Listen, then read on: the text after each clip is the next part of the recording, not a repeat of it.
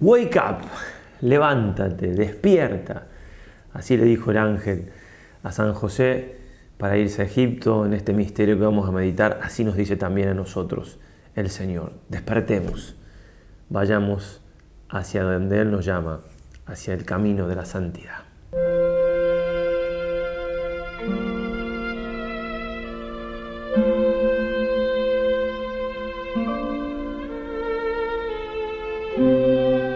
Comencemos, queridos hermanos, con este misterio, estos, puntos de meditación, con la oración como siempre lo hacemos. Dios te salve María, llena eres de gracia, el Señor es contigo.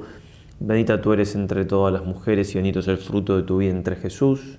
Santa María, Madre de Dios, ruega por nosotros pecadores, ahora y en la hora de nuestra muerte. Amén. San Ignacio de Loyola, ruega por nosotros.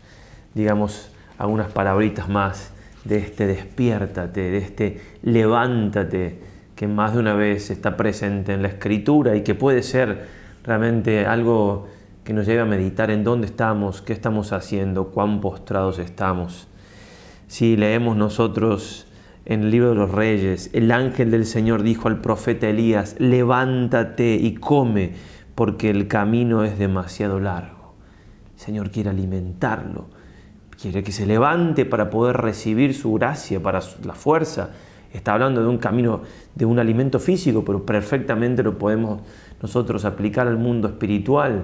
Si no nos levantamos de nuestros pecados con la ayuda de Dios, no vamos a recibir tampoco sus consolaciones. También leemos el profeta Ezequiel, allí vino sobre mí la mano de Yahvé y me dijo, levántate y sal a la llanura y allí hablaré contigo.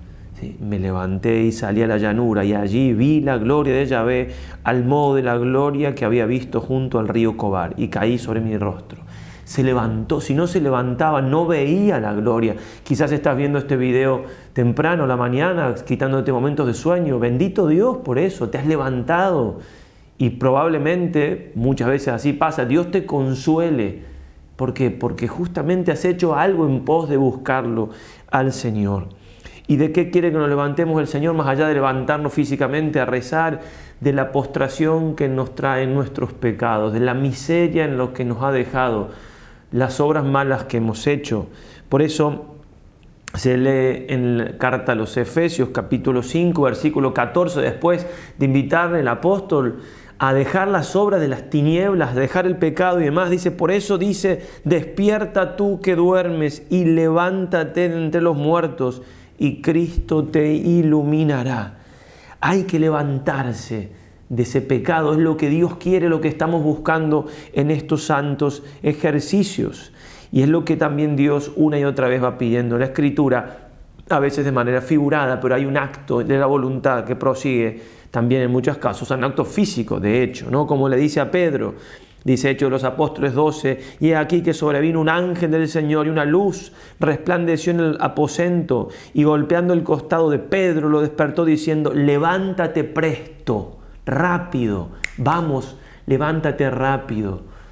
No dejemos para mañana lo que podemos hacer hoy, no podemos dejar la conversión para otro día. Hoy, ahora tengo que dedicarme y decidirme a buscar al Señor nuestro Dios. También podemos leer otros pasajes de la Escritura, por ejemplo, Pablo, una vez que es tirado del caballo, según se cree, porque así aparentemente no iba a ir caminando a, a donde se dirigía Damasco, dice, mas levántate, y le dice el Señor, y ponte sobre tus pies.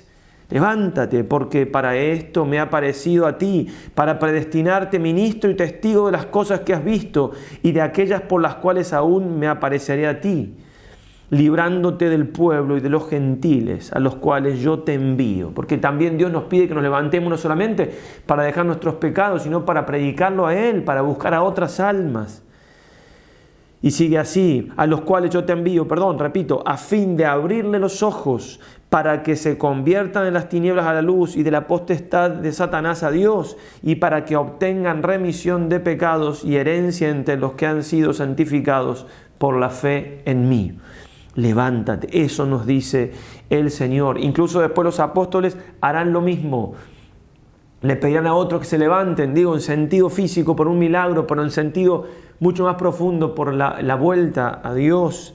En Listra había un hombre que era incapaz de mover sus pies, que estaba cojo, dice Hechos 14, 8 y siguientes. Y eh, oyó hablar a Pablo, el cual, fiándose, fijándose en él los ojos y viendo que tenía fe para ser salvado, ya se había levantado interiormente. Dijo con poderosa voz, levántate derecho sobre tus pies. Y, y él dio un salto y echó a andar. Y así podríamos seguir, porque es cierto que tenemos enemigos que están en contra de ese, de ese resurgir, de ese levantarnos, de esa resurrección espiritual que tenemos que tener como la de Jesús.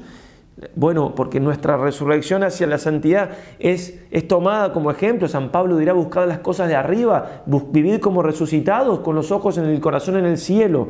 Bien, pero tenemos Efesios 6:12, la lucha contra la carne y la sangre no es, sino contra los principados y contra las potestades y contra los dominadores de este mundo tenebroso, contra los espíritus del mal que están en las alturas. Sí es cierto que no luchamos contra cosas humanas, sino mucho más poderosas que nosotros, pero también es cierto, números 10:35, cuando partí el arca decía Moisés, levántate Yahvé, que tus enemigos se dispersen, huyan delante de ti los que te odian. Tenemos nosotros, con nosotros a Dios. San Pablo va a decir, si Dios está con nosotros, ¿quién en contra? No estamos luchando solos, por eso la confianza puedes tener y la súplica, levántate Yahvé y lucha con nosotros, pelea con nosotros este buen combate de la fe, como dirá San Pablo. También Podemos leer al profeta Samuel, versículo 22, 4, levántate, baja Keilah, porque he entregado a los filisteos en tus manos. El Señor me dice que si yo pongo lo que está de mi parte, yo me levanto, Él estará conmigo, Él peleará conmigo, como Pedro caminando sobre las aguas por el poder que le daba Jesucristo. Y así podemos también seguir levantándonos, es decir, orando, teniendo la fe, cuando hay momentos difíciles, dice también la Escritura, en Lamentaciones 2, 19, levántate, clama de noche, al comienzo de cada vigilia, derrama como agua tu corazón ante la faz del Señor, alza hacia Él tus manos por la vida de tus parvulitos, que desfallecen de hambre en las esquinas de todas las calles. Y Gio va a comentar diciendo, ese momento de la noche también simboliza el momento de la prueba, no solamente hay que rezar y alabar a Dios y estar erguidos y levantados en el sentido espiritual cuando todo va bien, sino también en el momento de la cruz y agradecer también las cruces, que habla de una vida espiritual muy profunda. Por último, también tenemos que levantarnos para decirle a las fuerzas naturales que se levanten y que nos ayuden a amar más al Señor. Dice el Cantar de los Cantares, capítulo cuarto, la fuente del jardín es pozo de aguas vivas, y los arroyos fluyen del Líbano. Levántate, oh, oh Aquilón, ven, oh Austros, y levántate, viento del norte, viento del sur, que se esparzan sus aromas. Venga mi amado, mi amado a su jardín y coma de sus exquisitas frutas. Que el viento se levante para que haya aromas en el jardín y atraigan al amado, dice el alma esposa de Dios esposo pidiendo a la naturaleza que se levante para ayudarnos a unirnos, a unirnos en ese matrimonio espiritual con el mismo Dios que se nos quiere dar y de hecho se nos da. Cuanto dejamos nosotros, cuanto le permitimos recibirlo, cuanto queremos recibirlo. Estamos, queridos hermanos, en esta segunda semana de los ejercicios donde hay eh, muchos frutos y también hay una intención muy puntual de San Ignacio que es que nosotros vayamos uniendo nuestra voluntad, uniendo nuestra inteligencia, que nosotros vayamos mirando el ejemplo de Cristo y aprovechándonos de Él para ser justamente iluminados por el Señor. Por eso, así como la primera semana tiene como objetivo reformar lo deformado, hay en nosotros cosas que están deformadas, es decir, cosas que no van con lo que Dios quiere porque hemos pecado. Pues bien, hay que reformar lo deformado. Pero después en la segunda semana hay que conformar con Cristo lo deformado, conformarlo con Él. Es decir, que lo que nosotros hemos obrado de mal, no solamente lo quitemos, sino que también lo iluminemos con el Señor toda nuestra vida. Por eso también esta se suele comparar con la vía iluminativa esa parte de la vida purificativa ya pasó, dejamos el pecado, probablemente no nos alcance en unos días de la primera semana, pero está figurado allí y ahora estamos dejándonos iluminar por Cristo, por eso meditamos sus misterios. Va a decir el Padre la palma y porque la materia de la meditación en esta segunda semana ordinariamente es de la vida de Cristo nuestro Señor, quiso nuestro Santo Padre que estuviésemos advertidos que en todos los ejemplos de su santísima vida y en todas las palabras de su predicación nos está llamando y solicitando a esta guerra espiritual contra el demonio, mundo y carne y contra nosotros mismos. Eso tenemos que ir fijándonos en los misterios que... Y así dijo en el título de la primera meditación, el llamamiento del Rey temporal ayuda a contemplar la vida del Rey eternal. No dijo que el llamamiento del Rey temporal ayuda y persuade y mueve para seguir el llamamiento del Rey eterno, sino que ayuda a contemplar la vida del Rey eternal, dándonos a entender que toda la vida del Rey eternal es un continuo llamamiento de sus vasallos a la guerra y conquista del reino de Dios y este había sido el intento de Cristo nuestro Señor en su venida al mundo, lo cual él predicó diversas veces cuando dijo, no penséis que vine a poner paz a la tierra, porque no vine a poner paz, sino cuchillo y guerra, porque vine a apartar el hijo de su padre, la hija de su madre, la nuera de su suegra, y los mayores del hombre serán los más íntimos y domésticos de su casa, si los mayores enemigos, los mayores contrarios al hombre. Y para significar qué guerra era esta, añadió, el que ama a su padre y a su madre más que a mí no es merecedor de mí, y el que ama a su hijo o a su hija más que a mí no es digno de mí, ni tampoco lo es el que no toma su cruz y me sigue donde nos declara nuestro Salvador el blanco que hemos de tener en la meditación de su vida y de su doctrina y ejemplos, que no es otro sino seguirle por la imitación, peleando contra todos los estorbos y tentaciones nacidas de las cosas más cercanas y queridas, como son el Padre y la Madre, el Hijo y la hija y el amor que nos tenemos a nosotros mismos. Porque todo lo hemos de pisar por imitarle, tomando nuestra cruz para seguirle y hacernos semejantes a Él. Teniendo por cierto que los más domésticos son los mayores enemigos, porque cuanto más queridos y amados, tanto suelen hacernos en estas ocasiones mayor guerra y contradicción. Hasta ahí entonces lo que dice el Padre La Palma a este respecto. Y ahora vamos, queridos hermanos, a ya introducirnos en la meditación con los actos preparatorios, como siempre, meditación o contemplación. ¿eh? Primera semana es casi todo meditación. Segunda, uno puede hacer más meditación, como antes, pensar las, ideas y, y rumiando y comparando, como ya hemos explicado, o puede hacerse eh, más contemplación, es decir, meterme en la historia como un esclavito indigno, bien, haciendo, reflectiendo en mí mismo lo que voy contemplando, pero eso es otro tipo de oración y me pueden también servir mucho. La oración preparatoria, como siempre, va a ser el número 46. Le pedimos al Señor que todas nuestras intenciones, acciones y operaciones sean ordenadas a su mayor servicio y alabanza. Después, en los preámbulos, seguimos con los preámbulos, tenemos la historia, San Ignacio la trae en el número 269 y 270, es la huida de Egipto, escribe San Mateo en el capítulo 2, dice San Ignacio, versículo 13 al 18, pone tres puntos muy sencillos, Herodes quería matar al niño y así mató a los inocentes, etc. Segundo, partieron a Egipto. Tercero, estuvo allí hasta la muerte de Herodes y después habla del regreso. Importante notar lo que San Ignacio trae en el número 116 mirar lo que hacen, caminar, mirar, trabajar para hacer que el Señor sea nacido en suma pobreza y después de tantos trabajos, hambre, dolor y frío, morir en cruz y todo por mí. Importante, ¿no? Por eso el padre Casanovas, también el padre Hurtado, San Alberto Hurtado, habla cómo en esta segunda semana podemos ver y tenemos que fijar nuestros ojos en la pobreza, dolor y humillación de Jesús. Pobreza, dolor, humillación, para imitarlo. Para la composición del lugar nos puede servir algunas imágenes muy sencillas por otro lado, porque en definitiva estamos tratando de, de que nos metamos en la historia con nuestra imaginación. Entonces algunas pinturas que conozcan. Bien, podemos ver aquí algunos ejemplos. Se trata simplemente de meterme un poco en la historia de imaginármelo como algo bien real, como de hecho fue. María, José, el niño Dios.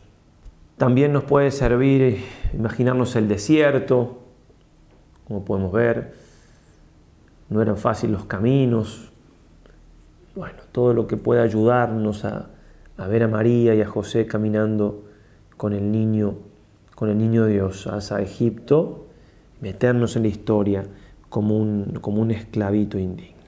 Y la petición que nos pide San Ignacio, que nos la pide una y otra vez que la hagamos y que tenemos que repetirla, es conocimiento interno del Señor, que por mí se ha hecho hombre para que más le ame y le siga. Pues bien, ese conocimiento interno del Señor que tenemos que pedir es una petición que hay que entenderla que estamos hablando. Puede servir, hace dos años nos preguntaban, un ejercitante nos preguntó al respecto, bueno, en este video estoy poniendo acá que, que es el, el, que en el año 2021 usamos para esta meditación, al comienzo está dividido muy clarito, está también la descripción de mensajes divididos por minutos, pero todo el comienzo, como unos 15 minutos, explico qué quiere decir San Ignacio con eso de conocimiento interno del Señor. Así que les puede servir si quieren o para verlo en, otro momento. Bueno, vamos al cuerpo de la meditación. Lo que yo voy a hacer sencillamente, no, no voy a hacer tanto una contemplación, que fue un poco más también lo que hicimos hace dos años, pero cada uno lo puede hacer como quiera. Le voy a tirar algunos datos, algunas cosas, eh, pero sobre todo siguiendo un comentario, pues van a ser como, una especie de exégesis, siguiendo el comentario de la catena áurea que el Papa Urbano IV le pidió que hiciera Santo Tomás de Aquino. ¿sí? ¿Qué, ¿Qué es la catena áurea? Cadena dorada, cadena de oro significa. Eh, es un compendio de los cuatro evangelios con comentarios de los padres de la iglesia. El Papa Urbano IV quería que hubiera un comentario ortodoxo, es decir, recto en la doctrina, y patrístico de los evangelios y que esté al alcance de todos los lectores. Entonces, tiene el, autor, el pedido del Papa y la autoridad de Santo Tomás. Además de los autores, es Santo Tomás el que elige los textos. Por eso realmente es una cosa hermosísima y que puede ser de mucho provecho. Entonces vamos a dividir esta meditación, repito, si quieren hacerla como contemplación, en dos. En primer lugar, entonces, la partida de Egipto, leo el texto bíblico, los comentarios, no todos, algunos, de la catena áurea, con alguna aclaración de parte mía, y después el regreso de Egipto y hacemos lo mismo.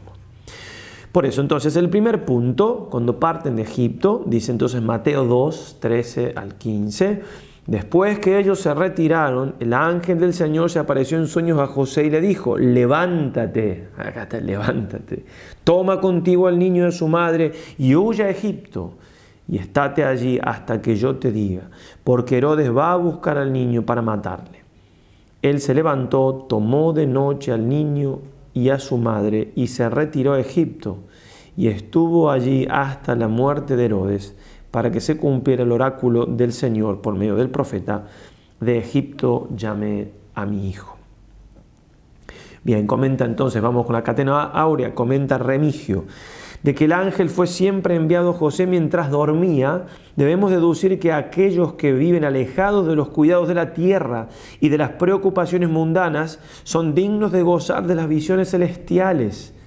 El ángel le dijo, levántate, etc. Muy interesante, ¿no? apartarme de las cosas de, de, la tierra y mundanas, lo que están haciendo ahora, un rato al día, meditar, pero qué, qué bien es hacer un retiro, qué bien y qué sentido tiene la vida de un monje, de una monja contemplativa o de los que, bien, tiene sentido, no es la vocación de todos, pero tiene mucho sentido para que para estar más dispuestos a recibir las visitas divinas. El pseudo Crisóstomo va a decir, no dice toma a la madre y a su hijo, sino al contrario, porque el niño no, nació por la madre, sino que la madre fue preparada para el niño. Dice toma al niño y a su madre. Primero Jesús, obviamente. Prosiguen las palabras y huye a Egipto. Pero ¿cómo el Hijo de Dios huye delante de un hombre? ¿Quién se verá libre de enemigos si él mismo, si él mismo, con mayúscula, teme a sus enemigos? Pero en primer lugar convenía que también en esto siguiese la ley de la naturaleza humana, se hizo hombre, totalmente hombre, a la que se había sometido, ley que exige que la naturaleza humana, abandonada sus propias fuerzas y en la edad tierna, huya cuando un poder nos amenaza. Jesucristo se hizo hombre, entonces, aunque era Dios, era hombre y como hombre se sometía a las reglas humanas. Y si hay alguien que te amenaza, tenés que huir. Además, convenía que así sucediese para que los cristianos no se avergüencen de huir cuando la persecución les obliga a ello. Vamos a hablar también después de otros comentarios de la misma idea. San Agustín va a decir, escucha el gran misterio que aquí se encierra. Moisés en otro tiempo había cerrado las puertas del día a los pérfidos en Egipto. Cristo, llegando allí, volvió la luz a estos hombres que yacían en las tinieblas. Cristo huye no para ocultarse, sino para iluminar. Interesantísimo, ¿no? Cristo es la luz del mundo. Cristo tiene que iluminar el mundo. Tenía que iluminar a Egipto, no lo conocían. Sí, esa idea tiene que, tenemos que tenerla muy clara en nuestro corazón. Él es la luz, a Él tenemos que llevar a los demás, Él es que tiene que iluminar nuestro interior. También San Agustín, el infortunado tirano temía ser depuesto de su trono, pero no era así. Cristo no había venido para arrebatar la gloria de los otros, sino para dar la suya. Qué importante es en nuestra vida.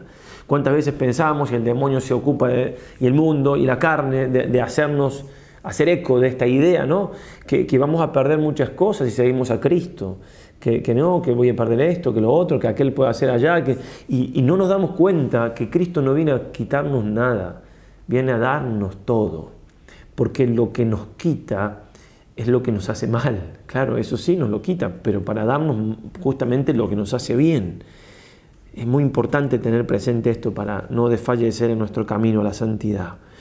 El pseudo Crisóstomo va a decir, las angustias de la persecución se comparan a la noche, el consuelo y el solaz son semejantes al día. ¿Sí? Y bueno, en la noche le piden a, a San José que se levante, la desolación, en la prueba, obra, ah, no, no, de noche no voy a salir, respeto, tengo miedo, miedos humanos, no, no, obedece. Así nosotros en la oscuridad, cuando estamos en, más tinieblas en el sentido de que no logramos ver tan claro como antes, tenemos que seguir firmes en los propósitos, la desolación no hacer mudanzas, seguir cumpliendo la voluntad de Dios. San Juan Crisóstomo, ved al tirano llenarse de furor apenas nace este niño y ver también a la madre huir con el hijo a tierra extranjera. Y sirva esto de ejemplo para que cuando comencéis alguna obra espiritual y os sintáis afligidos por la tribulación, no os turbéis ni dejéis llevar del abatimiento, sino soportéis con valor y heroísmo todas las contradicciones.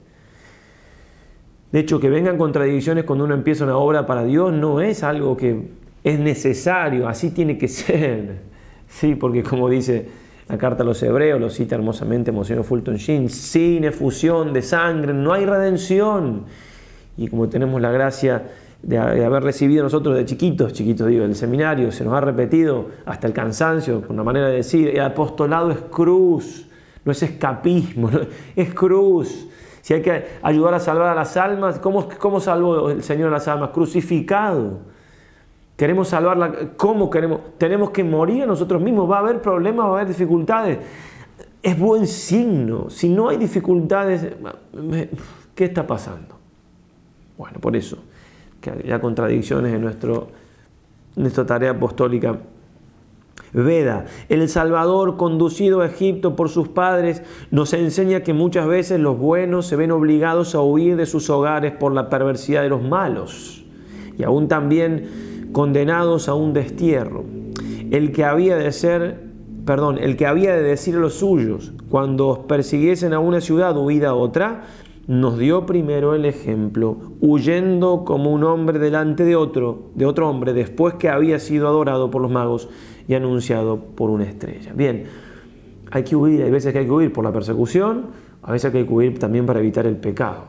No es de cobardes huir, no, no. Justamente si Dios Jesucristo, Dios hecho hombre, huyó. Bien, y antes de pasar al segundo punto, leo lo que está también ahí entre estos versículos y los que siguen. Entonces fue cumplido lo que se había, porque, bueno, perdón, Herodes entonces, como los, no vuelven por el mismo camino los, los reyes magos, se siente entonces engañado y, manda a matar entonces a los inocentes. Bien, entonces dice la escritura, versículo 17 y 18, siempre de Mateo 2, Entonces fue cumplido lo que se había dicho por Jeremías el profeta, que dice, voz que fue oída en Ramá, lloro y mucho lamento, Raquel llorando sus hijos, y no quiso ser consolada porque no están. Obviamente que no puede en este tiempo en que vivimos esta verdad, este versículo, no evocarnos el gran mal del aborto. De hecho, el proyecto Raquel, tan hermoso como otros, el viñedo de Raquel, ¿verdad? Porque ayudando a las madres que, han, han, hecho un aborto, bien, para que vuelvan a tener la paz, paz que, a la cual no se llega sin Jesucristo, ¿no? Eh, es algo que, todo el que pueda hacer algo por, en, pos de la vida, ¿no? ya hay países donde ni siquiera se puede rezar al frente de una clínica abortista porque, porque ya, aunque sea en silencio, ¿ah? ya una persona puede ir presa, realmente es una locura. El, demonio está manejando el homicida desde el principio. Bueno, cada uno verá lo que puede hacer. Hay un librito que yo creo que es, totalmente libre de derechos de autor y demás, así que probablemente si es así lo voy a poner, estoy averiguando en la descripción de, este video, llama Miriam, ¿por qué lloras? Otros traducen también mujer, ¿por qué lloras? Y, son todos testimonios de mujeres con el síndrome post-aborto y también profesionales que hablan del tema.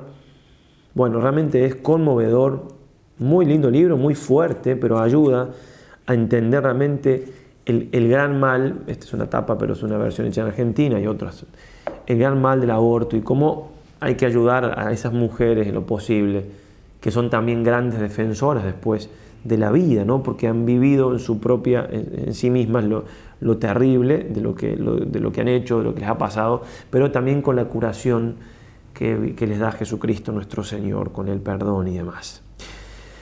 Segundo punto entonces más breve, San Ignacio lo trae en el número 270, muy sencillo, el ángel le pide a José que se vaya, se levanta, que vuelvan y, vuelve. Bien, y como reina Arquelao se cambia, entonces no va a Belén sino a Nazaret, lo leo del Evangelio, Mateo 2, entonces 19 al 23. Pero cuando Herodes murió, aquí que un ángel del Señor aparece en sueños a José en Egipto, diciendo, al levantarte, toma al niño de su madre y vete a tierra de Israel, porque han muerto los que buscaban la vida del niño. Levantándose pues, tomó al niño y a su madre y echó y entró en tierra de Israel. Pero cuando oyó que Arquelao reinaba en Judea en lugar de su padre Herodes, tuvo temor de ir allá y siendo avisado por revelación en sueño, se retiró a la región de Galilea cuando llegó allí se estableció en un pueblo llamado Nazaret para que se cumpliera lo que dijo el profeta, será llamado Nazareno. Eusebio de Cesarea en la historia eclesiástica va a decir, la justicia divina apremió a Herodes hacia la muerte por el sacrilegio que había cometido contra el Salvador y por el crimen que había realizado contra los niños inocentes. Por lo que como refiere Josefo, Flavio Josefo, de historiador, diversas enfermedades invadieron su cuerpo, de manera que, como le fuera dicho por los adivinos, sus suplicios no eran por una enfermedad corporal, sino por la justicia divina. Lleno de, su gran, de gran furor, él mismo mandó reunir y recluir en la cárcel a los más nobles y principales de toda Judea, mandando que apenas exhalase el espíritu, los asesinasen a todos, de manera que toda Judea llore su muerte a pesar suyo. Un poco antes de entregar su último aliento, degolló a su hijo Antípatro, después que había matado a sus dos hijos, Alejandro y Aristóbulo. Tal fue el final de Herodes, quien padeció justos suplicios por el asesinato que en Belén había cometido contra los niños y por las incidas en contra del Salvador. Esto es señalado por los evangelistas cuando dice, habiendo muerto Herodes. Dios es justo, y como dice la Escritura, de Dios nadie se burla, que muchas veces deja crecer la cizaña con el trigo, muchas veces también Dios hace justicia antes, no dejando tanto tiempo crecer la cizaña y el trigo y si no la justicia se hará después de la muerte, pero justicia junto con misericordia, pero justicia siempre habrá. San Jerónimo, muchos por desconocer la historia caen en el error de confundir este Herodes, cuya muerte se refiere aquí, con aquel otro Herodes que se mofó del Salvador en su sagrada pasión. Aquel Herodes que más tarde hizo las amistades con Pilato fue hijo de este Herodes y hermano de Arquelao, a quien Tiberio César de este León, después de haberle dado por sucesor en el trono a su hermano Herodes, como leemos en Josefo. Después que murió el primer Herodes fue cuando el ángel del Señor se apareció en sueños a José en Egipto y le dijo, etc.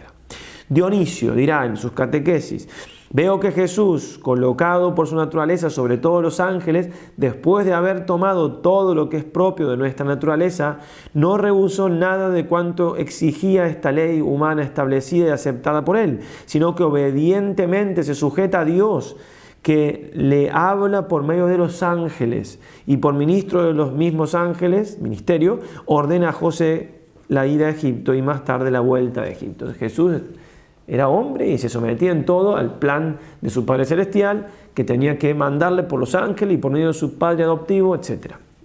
Bien, Pseudo Crisóstomo dirá, observad que José había sido escogido para servir a María, porque ¿quién habría podido prodigarle todos los cuidados que ella necesitaba cuando fue a Egipto y cuando volvió de este país si no hubiera estado desposada?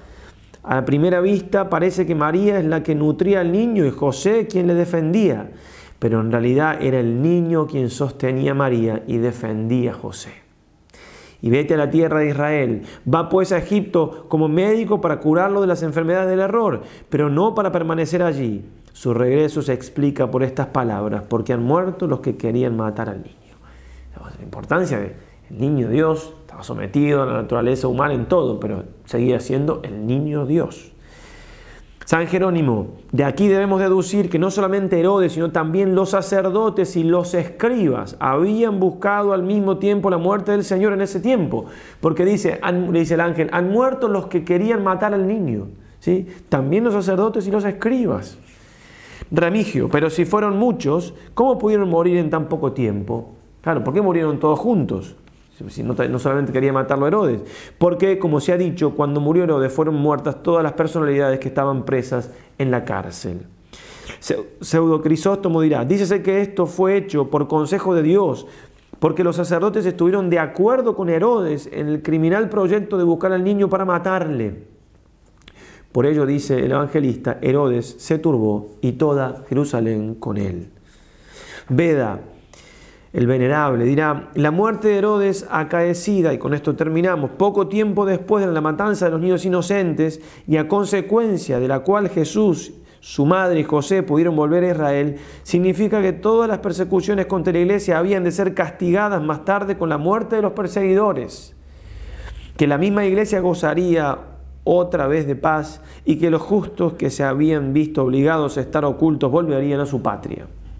La vuelta de Jesús a Judea después de la muerte de Herodes significa también que más tarde, a la voz de Enoch y de Elías, los judíos se convertirán a la fe y abandonarán su obstinada oposición a la verdad. Bien, los enemigos de la iglesia morirán, tarde o temprano morirán, aunque el Señor los deje crecer con el trigo y la cizaña, juntos, digo, la cizaña con el trigo, ¿sí? no, hay, mm, no hay mal que, dure 100 años, ni cuerpo que se lo aguante. Así que, bueno, en fin, recemos por la conversión de los enemigos de la iglesia, del enemigo de Cristo, con mucha caridad, por su conversión y sabiendo que, bueno, algún día, en definitiva, que el que maneja los hilos de la historia es nuestro Señor Jesucristo. Y si permite el mal es porque de ahí saldrán bienes mayores. Y más pensando que muchas veces es desde la mismo dentro de la iglesia que, que salen sus enemigos, que duele mucho más. Bien, será llamado Nazareno, ¿no? Con eso terminamos. Nazareno era una forma de, humillarlo a Cristo, ¿no? Porque Nazareno, Nazareno, un pueblo perdido, en un lugar perdido. la humildad del Señor, incluso en los motes que le ponía. ¿no? ¿Acaso de Nazaret puede salir cosa buena? Juan 1.46. Bien, con mucha, muchas ganas, con mucha alegría, con mucha fuerza, si no pueden ahora inmediatamente, después de, ver el video escuchar este audio, ah, durante el día, pero mejor si pueden en un momento concreto tratar de meditar estas cosas. Les robé un poco más de, media hora, un poquito más, pero bueno, lo más importante es ese, tiempo que tenemos con el Señor, ¿no? ese momento de oración es sin, sin duda por lejos lo que más importa para tratar de que la vida del Señor, en este caso también de José de María, ilumine mi vida y yo tenga allí una, métrica, una norma para vivir, que tenga la luz para que mis tinieblas se vayan yendo, que tenga en definitiva una inspiración para toda mi vida. Quiero ser como el verbo hecho carne, quiero ser como Jesús, quiero ser como su madre, quiero ser como San José. Le pedimos a nuestra Madre esa gracia en estos misterios que donde ella está casi como, como la, más importante después del Señor, ahí con José, bueno, que nos ayude, que en definitiva ella, como nadie conoce el corazón de su Hijo, nos haga conocerlo a nosotros también para poder imitarlo. Ave María Purísima, sin pecado concebida.